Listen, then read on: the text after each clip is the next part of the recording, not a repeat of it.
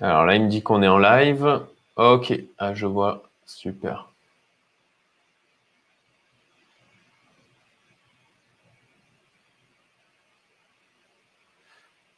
Alors, on dirait qu'il y a. Je suis pas certain qu'il y ait du son.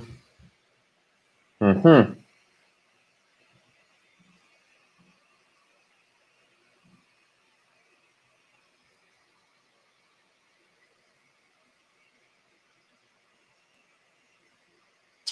Alors.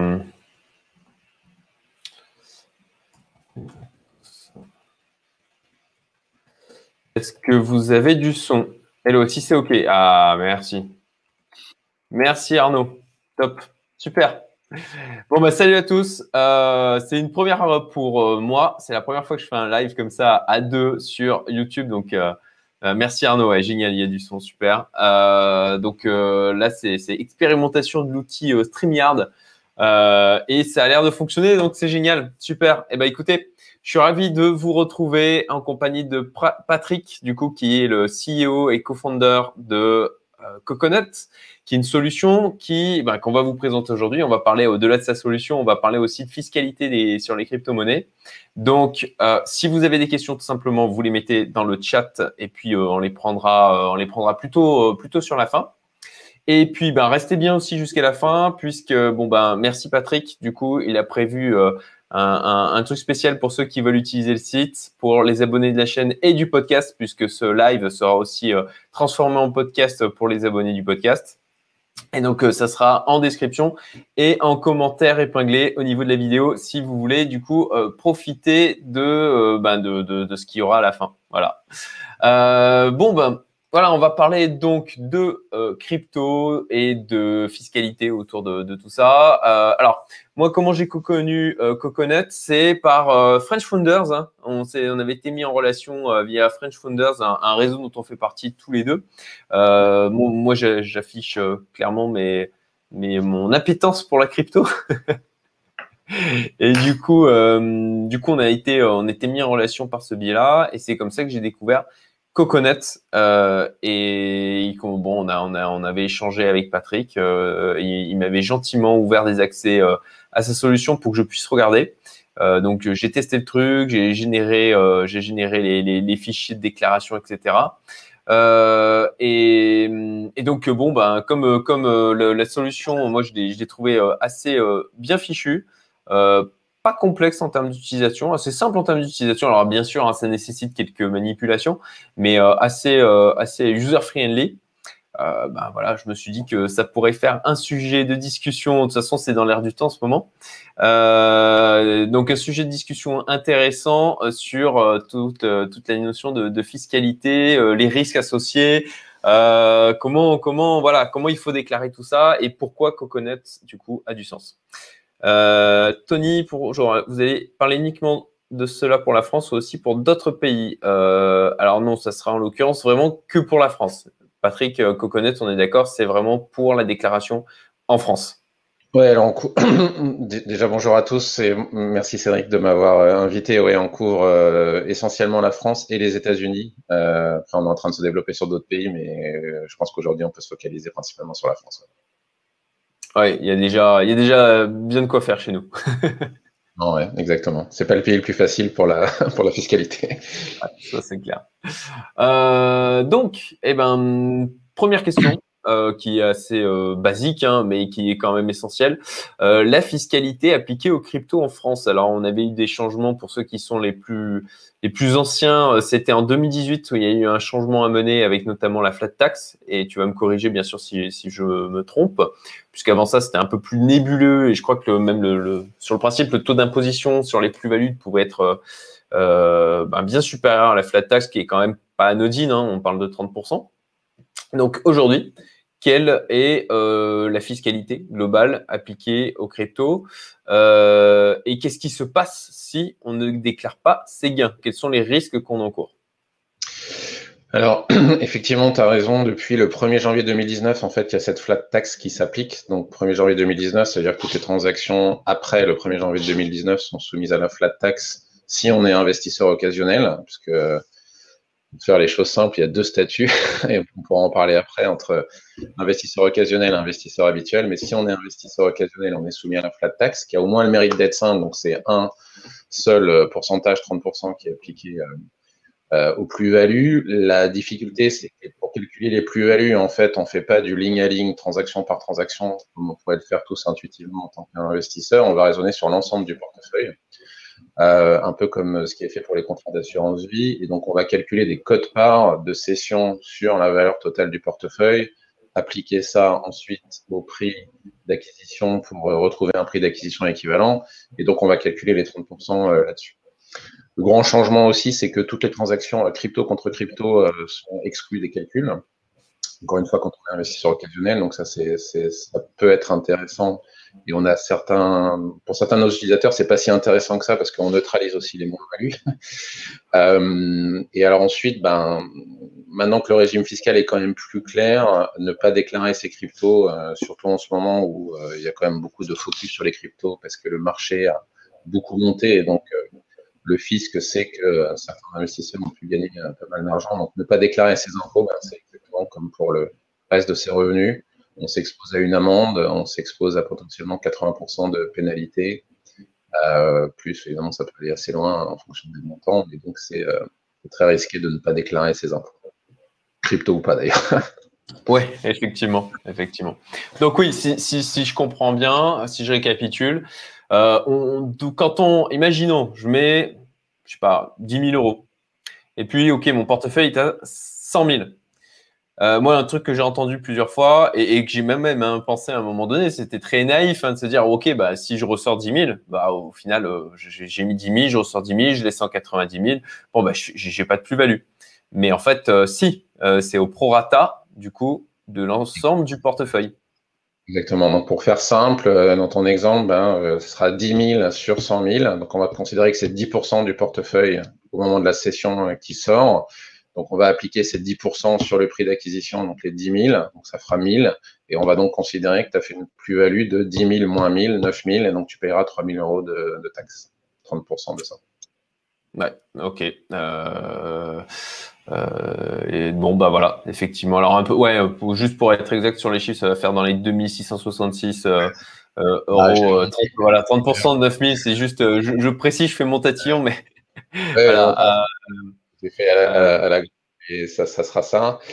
Et, point important aussi, c'est pas le fait de sortir les euros qui génèrent la taxation, c'est le fait de convertir en fiat, donc en monnaie à cours légal, donc euros, dollars, etc. Donc même si on laisse les euros sur son exchange ou sur sa plateforme, le simple fait d'avoir converti en euros fait qu'on est imposé. Donc ça c'est aussi un. On voit beaucoup de choses sur Internet qui disent, qui, laissent penser ça, mais c'est pas vrai. Ouais, effectivement. Euh, et d'ailleurs, ben, là-dessus, on pourrait très bien imaginer. Euh, euh, prendre ses plus-values en euros, euh, potentiellement selon les plateformes sur lesquelles on est, euh, en imaginons la plateforme ferme, hein, c'est des choses qui sont arrivées dans les, dans les cryptos, bah, sur le principe, on, doit quand même payer les plus-values parce qu'on a changé, même si cette plateforme a, a, fermé. Voilà. Exactement. En fait, il vaut mieux perdre des cryptos parce que là, mmh. on peut les sortir que perdre des euros parce que là, on a déjà été taxé, en fait, potentiellement. Ouais. il vaut mieux rien perdre du tout, mais ce qui t'a choisi. des cryptos. C'est clair. Euh, alors, il y, a, aussi un risque qui existe, hein, euh, c'est effectivement d'être considéré euh, comme trader professionnel. et là, sauf erreur, le niveau d'imposition, c'est plus de 30%, c'est 50% approximativement, il me semble. Hein. Bah, ça va être progressif en fait, donc effectivement, ça peut monter très haut, ça peut être au-dessus des 30, donc ça, c'est, il faut faire attention à ça. Le, risque aussi, c'est de devoir refaire toute sa comptabilité dans un autre format, parce que finalement, quand on est trader professionnel, on, on déclare sous le régime euh, BIC, donc des bénéfices industriels et commerciaux. Il nécessite une vraie comptabilité, donc c'est beaucoup plus lourd. Euh, après, la difficulté encore, c'est que l'administration fiscale ne donne pas de règles extrêmement claires pour dire à partir de quel moment on passe euh, investisseur habituel il y a des, il y a des guidelines, c'est un peu comme pour les, les actions, parce que finalement, le, ce statut-là, il existe aussi pour les actions. le fait de faire beaucoup de transactions à une fréquence très élevée, avec des volumes élevés, d'utiliser des outils professionnels, d'avoir une, formation en fait dans la finance aussi joue contre, contre soi pour être qualifié investisseur habituel. Donc, euh, en cas de doute, il vaut mieux poser, euh, soit prendre conseil auprès d'un avocat fiscaliste, soit poser directement la question à l'administration, euh, qui souvent ne sait pas trop répondre parce qu'aujourd'hui, les inspecteurs des impôts, ils sont pas très bien formés sur les cryptos, mais il vaut mieux demander avant et confirmer avec les impôts que, plutôt que de faire une mauvaise déclaration. Effectivement. donc, si, si, je récapitule, il y a un, si, si, imaginons, on est dans les cryptos depuis quelques années, qu'on a suivi des formations en ligne, on les a payés, qu'il y a donc une trace associée, euh, que euh, on fait appel à des outils de copy trading euh, qui font du hourly ou des robots euh, et qu'on joue avec des volumes financiers qui commencent à tourner en centaines de milliers d'euros, on, peut s'inquiéter. En fait, alors ça, c'est une très bonne question. En fait, à partir du moment où on fait ses propres robots, on développe ses propres algorithmes de trading, là, on peut s'inquiéter le fait d'utiliser un du copy trading, par exemple, pourrait au contraire montrer qu'on est investisseur occasionnel parce que finalement, on est obligé de faire du copy trading parce qu'on n'a pas la formation pour soi-même trader, en fait. Hmm. Euh, donc, ça peut être interprété comme ça. Encore une fois, il n'y a, pas de, a pas de ligne directrice claire, mais moi, j'ai parlé avec plusieurs avocats fiscalistes ils me disent, bah non, finalement, si on fait du copy trading, euh, ça veut dire qu'on n'est pas un expert, parce qu'on va copier ceux qui sont des experts, justement. Donc, euh, ça peut montrer, au contraire, ça peut pousser vers investisseur occasionnel. D'accord. Ok. Bon bah c'est intéressant, euh, c'est intéressant comme élément. merci parce que effectivement je connais, je connais des gens qui d'ailleurs codent leurs propres algorithmes et je, ne crois pas qu'ils aient du tout conscience du, risque associé en requalification de, trader pro quoi. Ok. Ouais. Euh, alors, euh, d'ailleurs, est-ce que sur le fait de, déclarer, si on, si on passe sur le statut trader pro, à ce moment-là, il faut, il faut un expert comptable. Là, Coconut euh, peut pas, peut pas faire le boulot pour nous, quoi. En fait, si quand même, parce qu'on va être capable de faire au moins toute l'analyse. En fait, quand on est trader professionnel, il faut appliquer l'algorithme FIFO, donc first in, first out. Donc, on va être obligé de matcher en fait les ventes avec les achats. Donc ça, nous on fait cet exercice-là. On va mapper toutes les transactions, on va calculer la somme des, des, plus-values à déclarer. Après, donc ça, ce sera des éléments qu'il vaut mieux quand même revoir avec un comptable euh, parce qu'il faut faire une comptabilité assez précise. Mais le gros, on va dire à 90%, on aura fait le, job pour les investisseurs euh, habituels. D'accord, ok, bon, bah, intéressant. Euh, et alors justement, en termes de, valeur ajoutée de Coconut, et, alors pourquoi? Pourquoi? Parce que bah, alors, moi, basiquement, hein, je me dis, euh, bon, bah, au niveau de la déclaration des plus-values, je vais arriver, je vais dire, bah, j'ai mis telle somme, euh, j'ai retiré telle somme, euh, voilà ma plus-value entre les deux, et puis, puis voilà quoi. Mais a priori, c'est pas si simple. Bah, déjà, alors ce qui est compliqué, c'est juste récupérer toutes ces transactions. déjà, si on est investisseur sur plusieurs exchanges, c'est compliqué en fait. Donc, faut qu'on a parce que les calculs, encore une fois, se font sur l'ensemble du portefeuille. Donc, si vous avez investi sur des exchanges, si vous avez des hard wallets, des soft wallets, il faut tout consolider à un endroit pour qu'on puisse faire tous les calculs. Donc ça, c'est une première difficulté. La deuxième difficulté, c'est que, et ça, même les exchanges, en fait, vous n'êtes pas parce que c'est rare qu'ils fassent des reporting euh, simples. Euh, voilà, donc ça, c'est la première difficulté. La deuxième difficulté, c'est que, avec l'exemple que tu as pris, finalement, on se rend compte qu'à chaque session qu'on va faire, il faut trouver la valeur du portefeuille à l'instant où on fait la session. Et ça, façon, la seule façon de le faire, en fait, c'est d'aller valoriser les balances des différentes cryptos au cours du marché du moment de la session. Et ça, les exchanges ne vont pas le faire pour vous non plus. Donc, nous, c'est ce qu'on fait. On on enrichit, en fait, toutes les transactions pour avoir toutes les données. Et une fois qu'on a fait ça, bon, bah là, effectivement, c'est juste une, somme. Donc, on, est, arrive à la partie facile pour calculer la plus-value. Et il y a une dernière difficulté pour ceux qui ont déjà essayé, c'est que pour déclarer en fait ses impôts crypto en ligne, donc il faut, on fait, on va sur son site euh, privé, euh, sur euh, le site des impôts. On sélectionne fiscalité des cryptos, des actifs numériques. On a un formulaire 2086 à remplir. Il faut décrire le détail des sessions. Il n'y a que 20, 20 sessions qu'on peut rentrer. 20, ça va très très vite. Donc en fait, en général, les investisseurs en ont beaucoup plus que ça. Et là, on est un peu coincé. Il faut compléter euh, la, déclaration à la main avec un formulaire papier. Et donc là, nous, on le fait automatiquement et on remplit ce formulaire euh, pour les investisseurs. Donc ça va quand même beaucoup plus vite. C'est aussi un gain de temps. Ok. Euh, effectivement, si, c'est d'autant plus pertinent si on fait des allers-retours euro-crypto ou enfin fiat crypto Là, là, on, a, on a potentiellement un vrai problème en termes de déclaration. Et c'est vrai que ben, pour pouvoir, en fait, une des problématiques, d'après ce que je comprends, c'est effectivement de, pouvoir dire à l'administration fiscale, au moment où j'ai sorti mon argent, ben voilà où en était globalement le portefeuille. Exactement, exactement. Là-dessus, là-dessus, effectivement, on peut avoir son petit fichier Excel de son côté, on peut avoir euh, son delta comme moi euh, de l'autre on note les transactions au fur et à mesure, mais euh, voilà, euh, pas forcément d'une manière ultra exhaustive, quoi. On fait parfois des approximations. Et là, en l'occurrence, euh, c'est l'avantage qu'offre, d'après ce que je comprends Coconut, c'est que bon bah ça génère un fichier Excel avec toutes les transactions et ça permet de dire bah voilà, à l'instant T, c'était comme ça par rapport à l'état du marché. Exactement, et ça, c'est ça, même si on utilise une solution comme Delta, même si on le fait sous Excel, Calculer la valeur de son portefeuille au moment de la session, c'est un travail considérable parce qu'il faut aller chercher pour chaque crypto qu'on a dans son portefeuille la valeur du jour de la session. On peut aller sur CryptoCompare, sur CoinMarketCap et euh, consolider ça dans un fichier Excel. Donc, euh, c'est quand même très, très lourd. On fait tout automatiquement. Ok, top. Euh, ça paraît très clair. On commence à avoir quelques questions. J'ai salut, salut Jean-Marc. Euh, alors, euh, on va on va arriver hein, à la réponse des questions. Allez-y. Hein, si vous avez d'autres questions à poser, c'est le moment de, les de les mettre dans le chat. donc, alors, d'un point de vue fonctionnel, comment comment ça marche au niveau de la plateforme?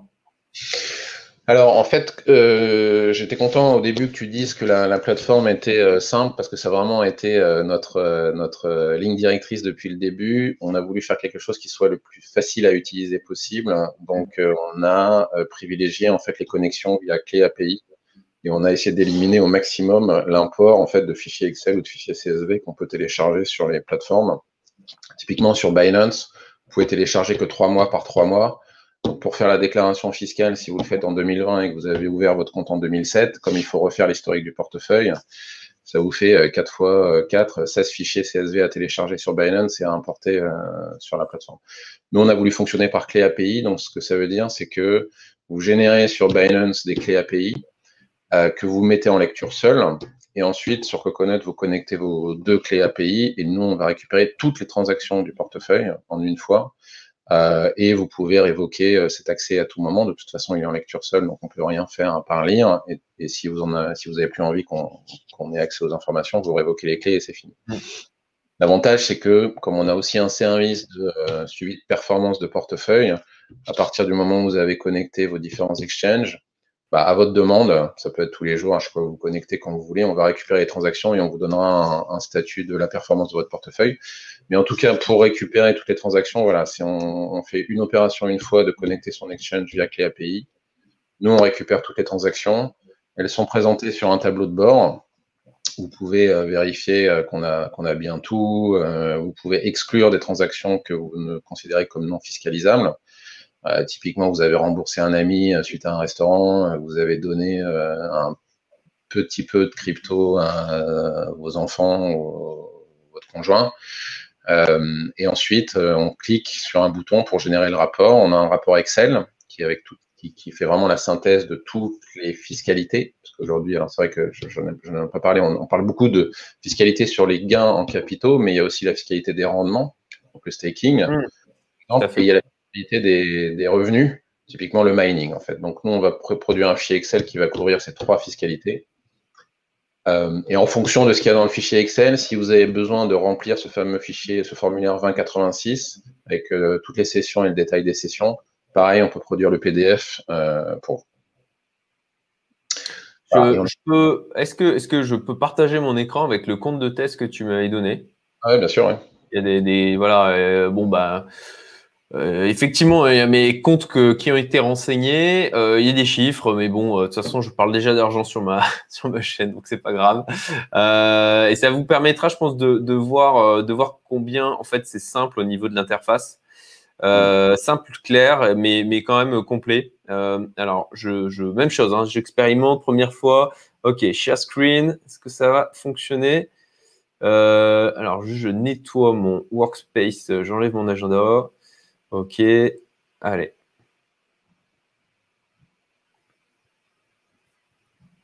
Voilà. Donc euh, là, je ne sais pas si tu vois ce que. Oui, tu vois ce que je suis en train de, projeter. Nickel.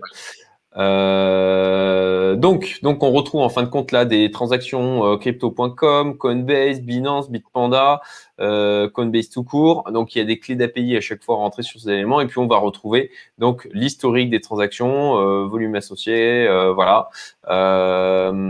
Et, et, donc, on peut générer le rapport fiscal automatiquement. Euh, en cliquant sur euh, voilà, tac, et générer ou générer. Euh, on choisit son profil d'investisseur. Génial.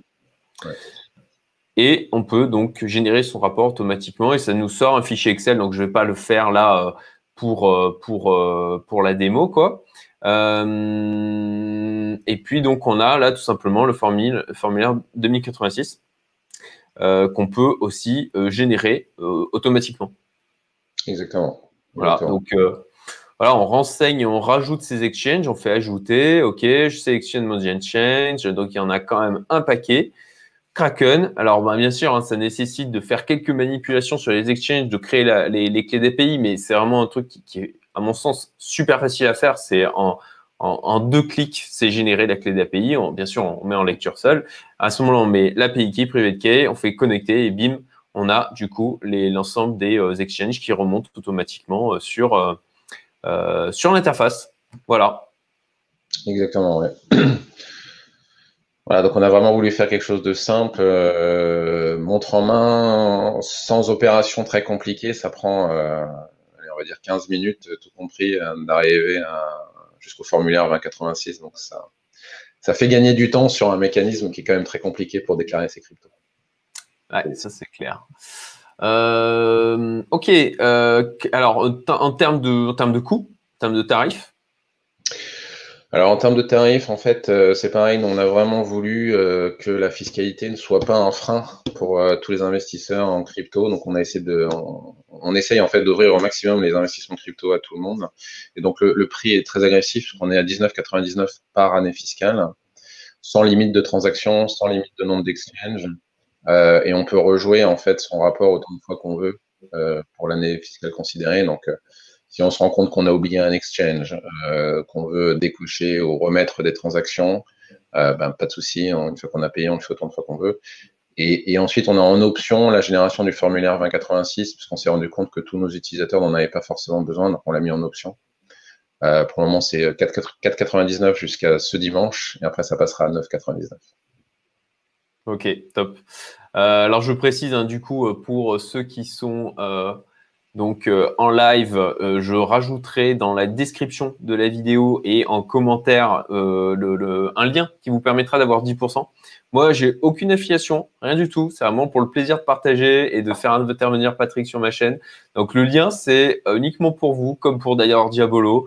Euh, vous, du coup, vous avez 10% de réduction euh, sur, euh, sur la solution de, de, Coconut. Donc, merci Patrick pour ça. C'est vraiment sympa. et ben, on va pouvoir passer aux questions. Alors, juste, juste en fait, si je dire un truc, en fait, c'est parce que là, on a parlé du site coconut.fr. On a aussi créé une base de connaissances sur la fiscalité, donc qui est help.coconut.fr.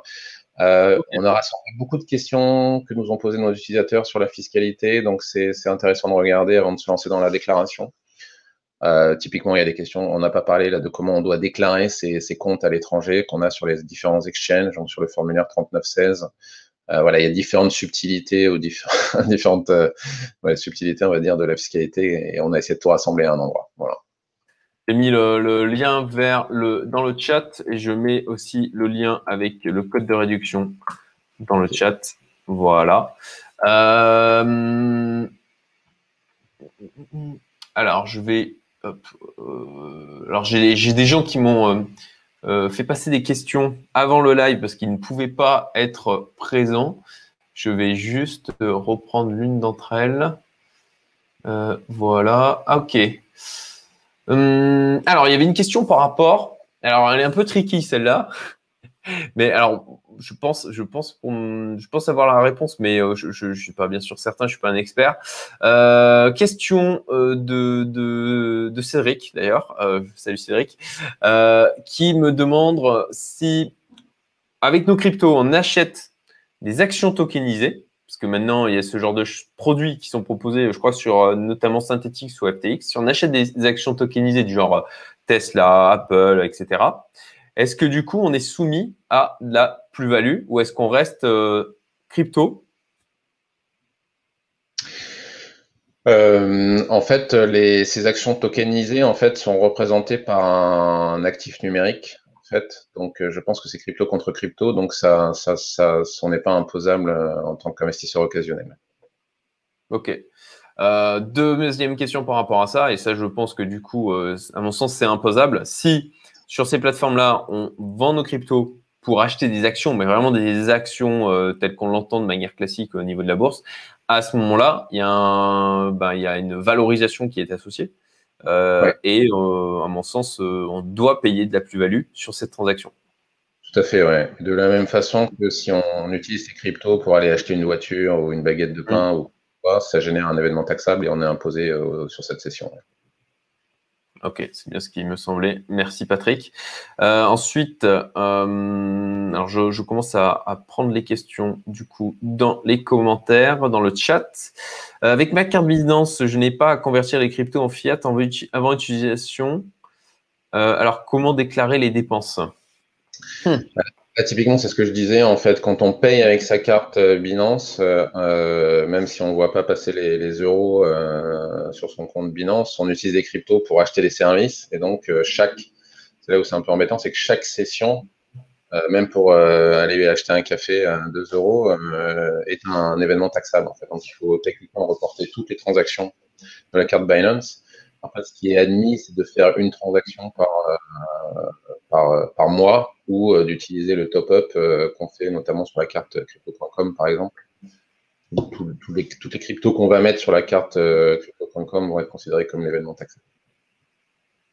Donc, alors là-dessus, est-ce que Coconut récupère aussi les transactions au niveau des cartes crypto.com et Binance?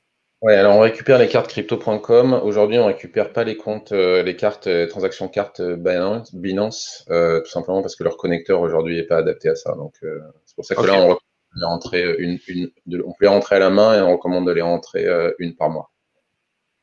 Ok, bon bah c'est très clair. Merci Patrick. donc à venir, à venir, si du côté de, de Binance, ils mettent en place ce qu'il faut sur l'API pour pouvoir accéder à ces informations-là. Mais sur crypto.com, c'est déjà le cas, donc ça, c'est top.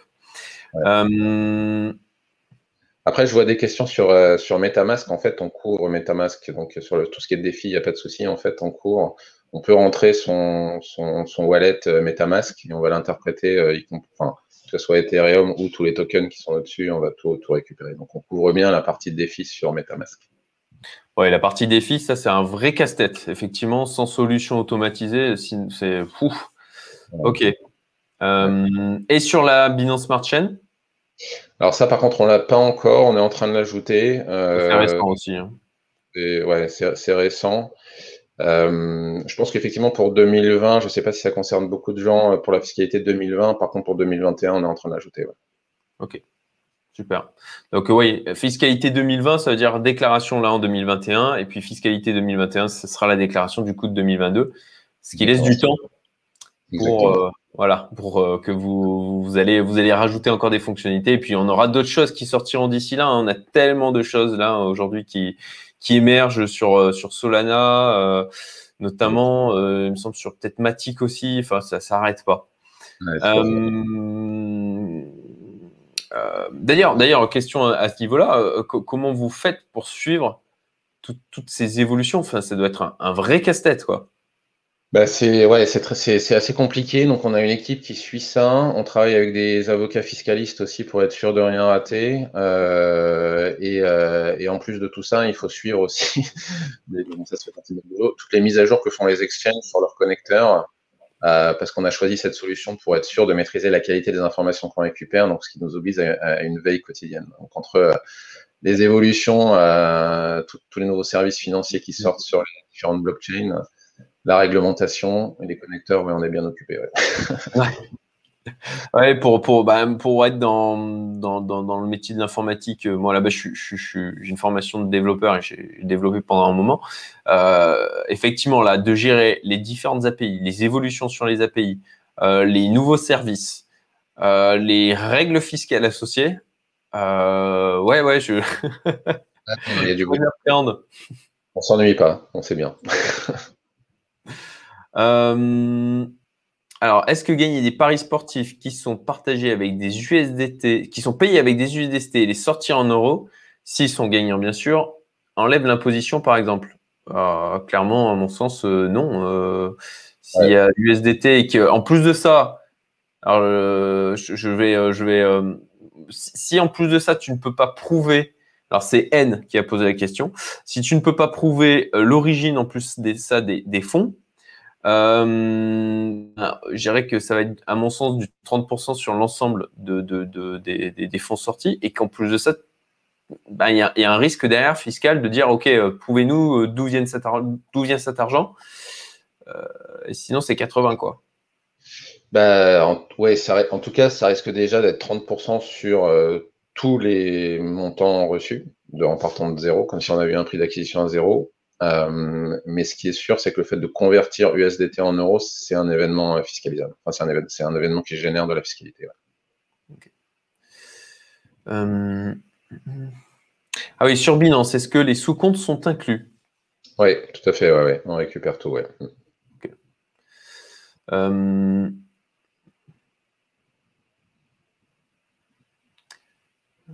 je suis en train de passer.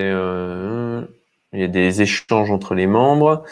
Euh, est-ce que Connect fonctionne avec eToro Alors, en fait, euh, aujourd'hui, on n'arrive pas à se connecter à eToro uniquement sur la partie crypto.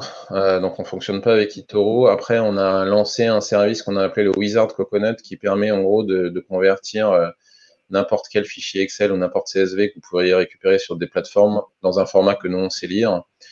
Donc, on n'est pas super content parce que ça demande un peu de manip euh, à la main, mais euh, tant qu'on n'est pas connecté de façon euh, qualitative, on va dire, à cet exchange-là, c'est une solution de, contournement qu'on a mise en place.